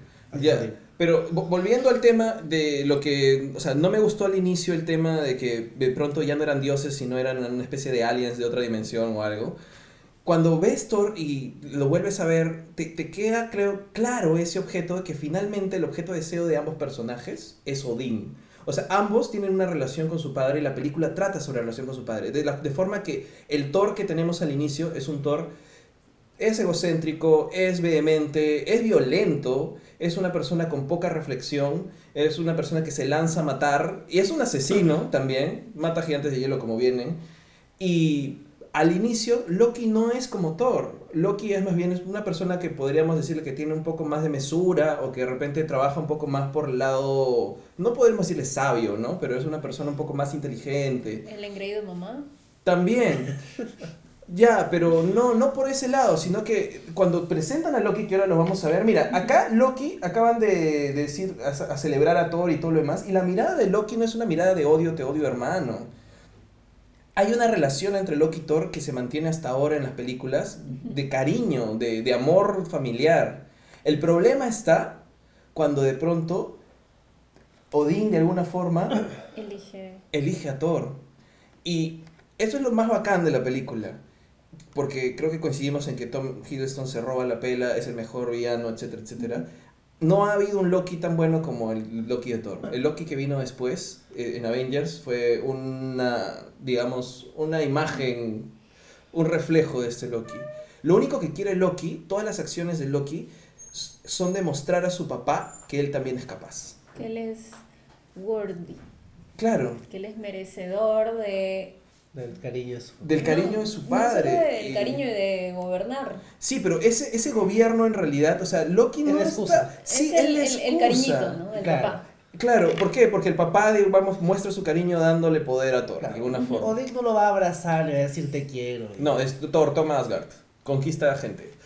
Pero lo que pasa con Loki es que eh, lo único que quiere en realidad es el reconocimiento de su padre. Aun cuando se entera que no es su verdadero padre, sigue viendo a Odín como su padre. Y lo mata a su otro padre. Exacto. Y el hacer esa acción, tenemos una, una especie de, de paralelo entre todas las acciones de Thor y todas las acciones de Loki hacia lo mismo. Porque Thor quiere demostrar también de alguna forma, ha sido denigrado, que él puede re- regresar a su estado original. Bueno, como Hércules de Disney. Pero me refiero a que también... No como Hércules de. Sí, pero es, ese regreso al Estado, él lo está entendiendo por el lado equivocado, porque Thor era un bruto, era un violento, no, no pensaba, etcétera, etcétera, y no sabía lo que era el sacrificio, que es básicamente aprender a ser un héroe, que es el mito del héroe clásico. Pero Loki Como tiene el mismo, un espejo del mismo camino que lo lleva al lado contrario. Y curiosamente, el lado contrario para Loki es exactamente el lado inicial para Thor. Matar a todos los gigantes de hielo. ¿Qué es lo que era Thor? O sea, si tú llegas al final de la película, como se comporta Loki, el camino para Loki es básicamente lo que era Thor antes. Es básicamente lo mismo. Y cuando el Thor se enfrenta a Loki al final, no se está enfrentando solo a su hermano y al villano en la película, se está enfrentando a sí mismo al inicio de la película. Se está Sí. enfrentando a una versión de él pasada. Lo que hace que sea un cierre perfecto.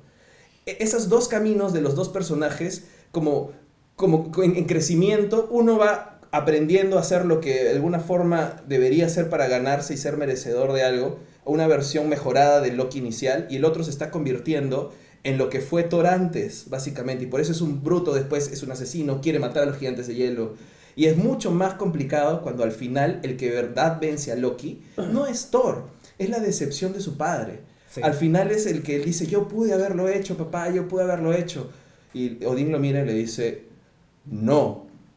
Y es ahí cuando se acabó, o sea, el última, la última palabra la tuvo Odín, la- el último momento en que Loki, la última esperanza de poder cumplir con su único objetivo, que es el favor de Odín, se acabó para él.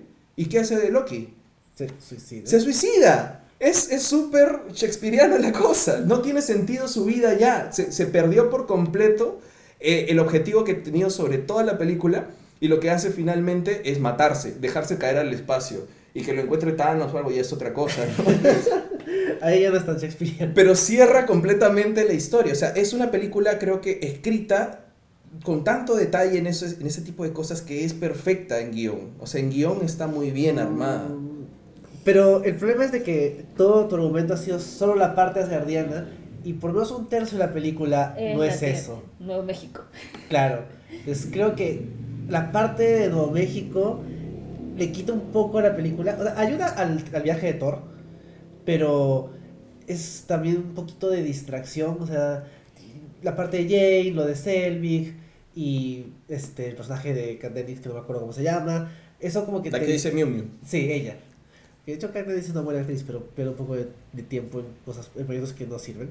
Como que le, le terminan. Y también el pagar el tributo de, bueno, hay que setear al MCU, así que acá está Hawkeye, que no hace nada, pero sale. Claro, y está Shield en general viendo lo del martillo. Exacto. Entonces, creo que la película es, es muy buena cuando está tocando los temas importantes que los mencionas. Que es la, la dinámica en realidad de Thor siendo parte de esta familia asgardiana y. Thor y Loki, Exacto. que son lo que sostienen la película. Es que creo que también ahí es tema de él, este. Es tema del. A nosotros sí. del. Del mismo director. Es que no lo veo, no veo a Kenneth Branagh tratando de, de hilar esta historia shakespeariana en temas más De franquicia. de franquicia. No me de- imagino a Kenneth Branagh en Nuevo México. Claro, y es como que Bueno, metiendo a Shield. O sea, bueno es de- o sea, es- es- lo que están diciendo es que esas partes son más torpes porque no va tanto con el, con el O estilo sea, del director. No sé si por el estilo, sino más bien porque tiene, se insertan en una franquicia y ya, tienen que pagar su tributo de franquicia. de franquicia. Entonces ahí como que lo baja un poquito de un producto que sin esa obligación hubiera quedado mucho, mucho mejor. Que de por sí no lo bajan tanto porque no, Pero- es, no me parece que sea mala, una mala película, Pero sigue siendo buena. A mí no me parece que ensucie ese tipo de cosas, ¿sabes? Porque, o sea, las demás películas que hemos tenido meten y meten Ah, y meten. Y mira, Lo hace Pero- mejor que Iron Man 2. lo hace Sí. mejor que, que Guardians of the Galaxy Volumen 2. O sea, Guardianes de la Galaxia tienes un easter egg tras easter egg en varios momentos en una película que no tiene tensión, la mitad de la película al menos.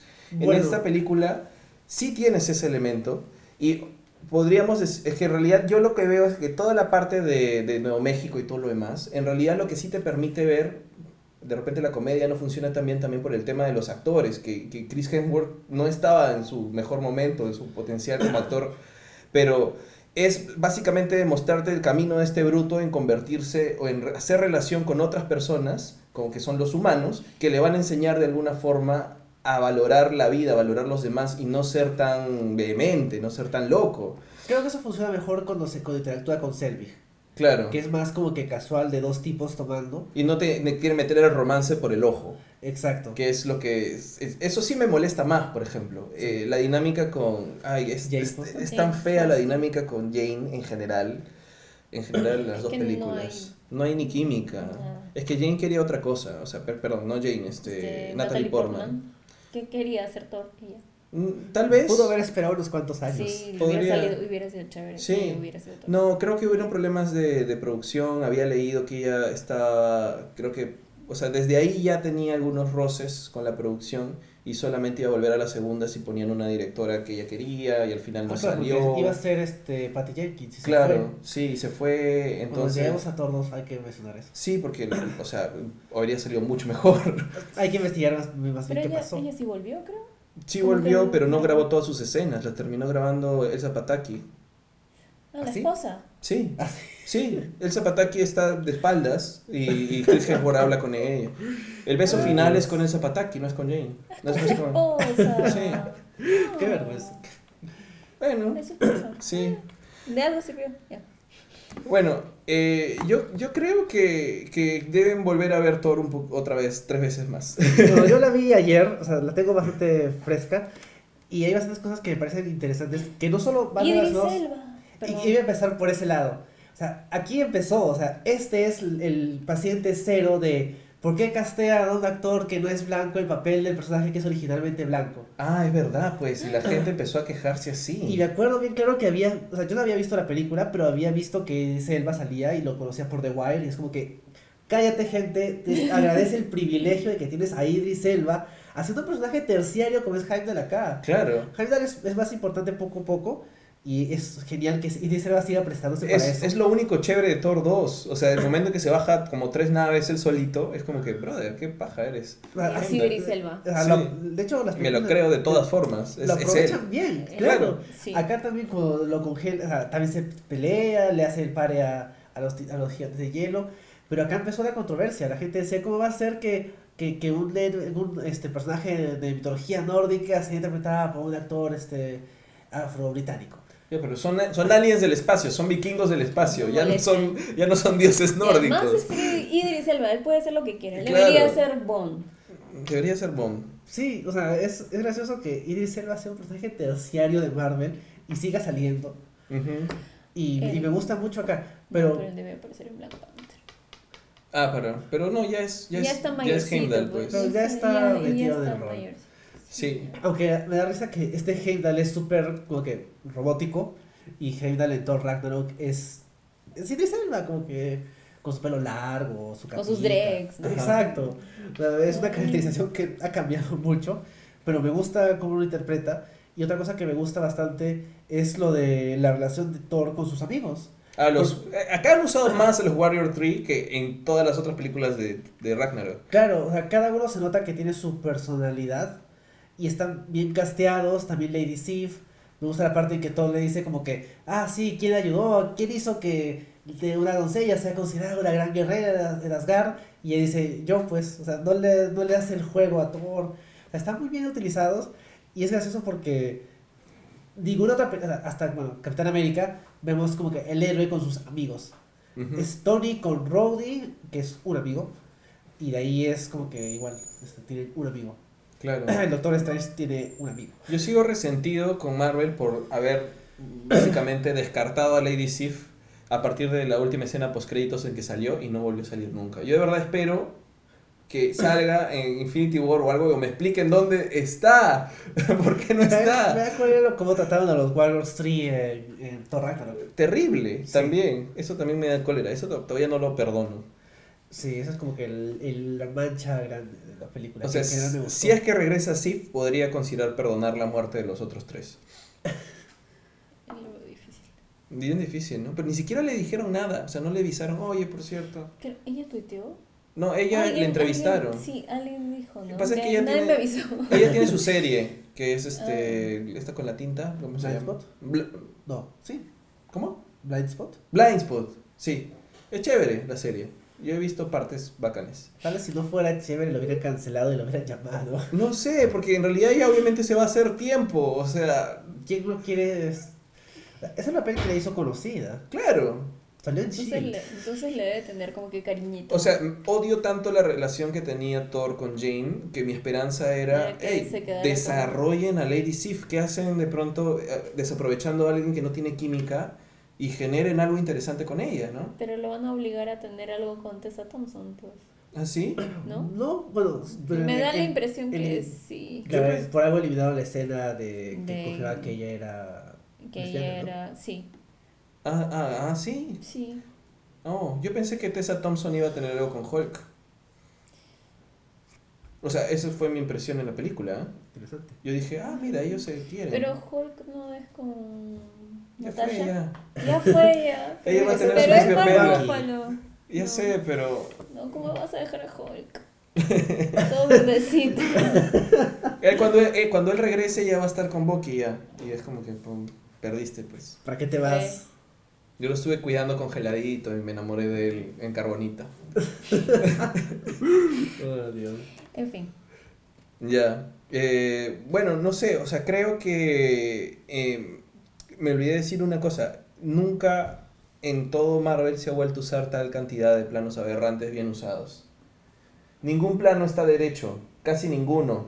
Mírenlos, todos están chuecos. Es que Todos están chuecos. es la última vez que usaron un director de verdad. Claro.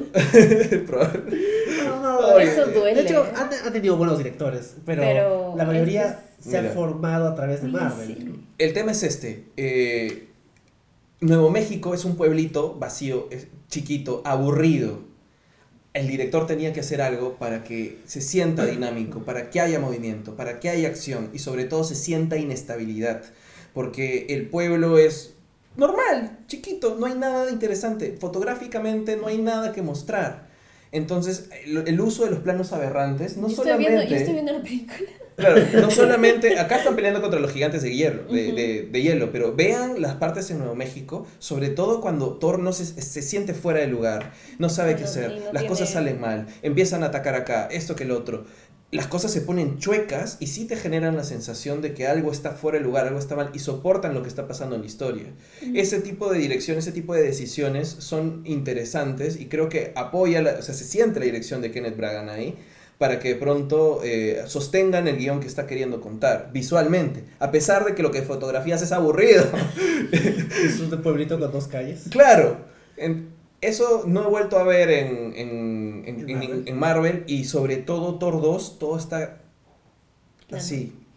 En, Thor 2 no hay. ¿Dónde están mis planos aberrantes? Yo salí del cine diciendo, ¿dónde están mis planos aberrantes? Regréseme a Kenneth Bragan, ¿dónde está?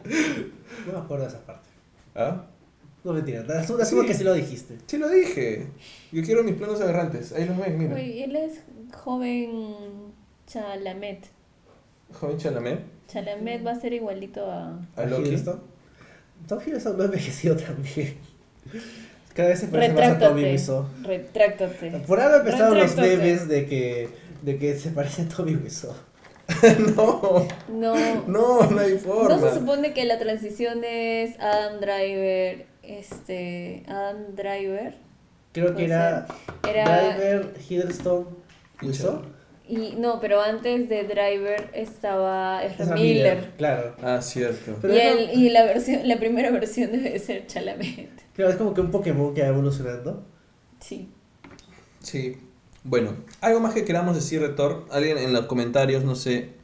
Alguien dice no carga, este, pero sí nos carga desde el, el monitor. Qué raro. Sí. De repente es tu internet, Cristian.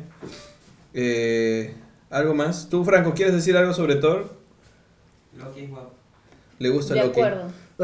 Sí, o sea, Hiddleston es probablemente una de las mejores decisiones de casting del, del MCU. Y, y, y Loki iba a ser Thor, ¿no? Hizo, hizo, hizo casting para Thor y no quedó. Y lo pasaron a, a, Por- a Loki. Por flaquitos. Por flaquito. Fácil, Y por por flaquito.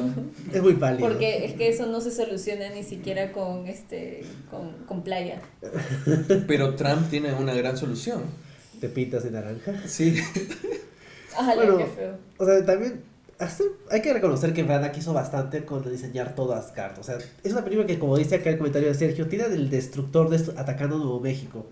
Claro. O sea, es, eh, como que ya Iron Man es, es un tipo con armadura.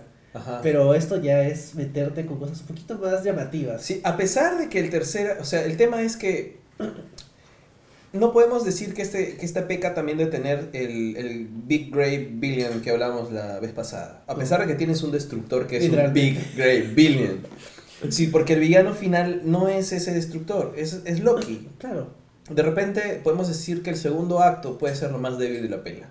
Que es donde sucede casi todo lo de, Lo de Nuevo. México, Shield, sale Hawkeye. Porque que ni siquiera dispara. Sí. Pero el gran problema con las películas de Marvel y de superhéroes en general es el tercer acto. Eh, No desarrollan bien el tercer acto. Esta es una de las únicas películas de superhéroes que tiene un gran primer acto que, que pone las bases de la película y cierra todo en un buen tercer acto también. Es verdad. Que no deja nada, nada, nada, nada, nada suelto. Por eso es que creo que es una buena película y probablemente está bien, muy bien escrita, o sea, a diferencia de muchas de Marvel. Creo que falla en comedia, de repente Kenneth Branagh no es el estilo de comedia que podría ser para, para una película de franquicia. Chris Hemsworth está muy verde todavía en algunas cosas. Actuación. Sí, pero también Fácil estaba muy encasillado en este estilo y lo han dejado empatar con un mejor estilo que fue el de Waititi, ¿no? O sea, es más cómico. Más divertido. y de- se- más de se relaja. No solo eso, sino que eh, él es un director de improvisación y este es un actor que probablemente empata mejor con la improvisación. De repente he aprendido a... Claro. ha aprendido también a conocer su personaje, entonces cuando le dejan una situación abierta sabe reaccionar como reaccionaría su personaje y creo que por eso también encaja bien. Claro, y él les exigió que lo dejen más libre. Por eso hicieron es- muchas, le dieron muchas libertades en Thor 3. Él quería, quiero que me dejen brillar como Thor, por favor, quiero hacerlo. Claro, no sea- soy el favorito de nadie. Claro. Soy el tercer mejor Chris. Con tantos Chris que hay, ¿por qué soy tercero? Claro, o sea, Lo bueno es que le hicieron que también le cortaron el pelo. y Claro, lo y dejaron- Lo dejaron ya deshacerse de la peluca. Exacto. esa peluca en torno es muy mala. La, la, primer, la, la segunda le creo, pero la primera es bien fea. Sí, es verdad. Bueno, ¿hay algo más que queramos decir? Ah, bueno, la escena post créditos en la que sale Loki manipulando a Selby. Cuando están viendo el, el cubo cósmico. Claro, que es lo que va a salir para Capitán América que nos va a tocar la próxima, la próxima edición. Y es el primer, la primera piedra. Es la primera piedra del infinito. A menos que todavía haya una que ya hemos visto escondida. En Asgard. En Asgard. No, Asgard ya se destruyó. Sí. No sé dónde podría estar. Solo espero que no esté en Wakanda, sigo diciendo eso. Yo también, en el fondo yo también espero que no, pero lo siento, siento que, que viene ahí. ¿Por qué no se dejan la gema del alma para Avengers 4? ¿Por qué no? O que ya la tenga, ¿no? A tantos años que encuentre una, ¿no? Por su cuenta. sería lo mejor. ha ha mandado gente a que se las busque, que, que consiga una también, ¿no? O podría estar en el reino de los trabaje, enanos. dices. Que trabaje, claro. Y si está en el reino de los enanos. Bueno, creo que es todo por hoy, ¿cierto? Ha sido una discusión bastante larga, sí. Sí. Eh, podemos agradecer a la gente que todavía está con nosotros. No sé quiénes están aún, pero hay algunos conectados. Sí. Gracias a todos ustedes. No sé si nos escuchan. ¿Nos escuchan? Supongo que sí. Y bueno, los que se han quedado hasta el final, de verdad, bueno, gracias por acompañarnos en la discusión. Hemos hablado hora y media. Pensaba que era más. Sí, yo pensé que era más también. Sí, Te sentí más. Creo Sí. que es que hemos hablado de muchas cosas. sí. Hemos hablado de, de tres trailers y de dos películas, o sea, no es poco. No es poco. Sí, ha sido una edición bastante, bastante rica en contenido. Es verdad. Bueno, en dos semanas regresaremos. Así es. Vamos a comentar Capitán América, The First Avenger y Avengers 1. Es verdad, ya nos toca cerrar la primera fase. Sí, bueno, voy a traer mi Coulson hasta esa fase, ya para la siguiente ya no. Porque, porque el MCU se ha olvidado de Coulson. Lo mató. Sí, me da pena. Ya, ya llegaremos a eso cuando cometemos Avengers. ¡Hijo de Cole! Es un gran pulso. Ese chiste me gustó. Eso sí estuvo gracioso. Sí. Sí. Ya. Bueno. Eh, Charo, últimas palabras para tus fans. Eh, nada, sí, véanlos de acá a dos semanas porque van a seguir comentando las películas del MCU y estar chévere y ya viene Black Panther. Sí. ¿Va a coincidir con Black Panther posiblemente? El Sí. podcast en dos semanas. Ay, Eh, va a ser días antes de Black Va a de- ser el- días antes de Black Panther. En la semana del estreno, creo. Oh, Sí. Vamos a ver cómo lo encajamos porque también tendríamos que dedicar un podcast a Black Panther. Haríamos Black Panther y de ahí tocaría Iron Man 3 y Thor 2. Ok. Sí, va- vamos a ver cómo Es lo acomodamos. de que lo conversen. Sí. Sí. Este, y escuchen los Oscars. Oscars, mataron al, Al stream. stream. Y nada, gracias Sí. por acompañarnos. Sí, eso ha sido todo por hoy. Como siempre pueden encontrar el podcast en SoundCloud y en iTunes como Geekeados Podcast. Yo estoy siendo un, un Vine, no, no, un Vine, un este. Este, Boomerang. Boomerang. Sí, así que ya sé. Vean todas las películas del Oscar y escúchenlos ahí en el- los Oscars mataron al stream. Y vean todas las películas del MCU también. Sí, y acompáñenos la próxima, la próxima edición con, bueno, Capitán América y Avengers. Sí. ¡Adiós! Adiós. Chao. Tchau!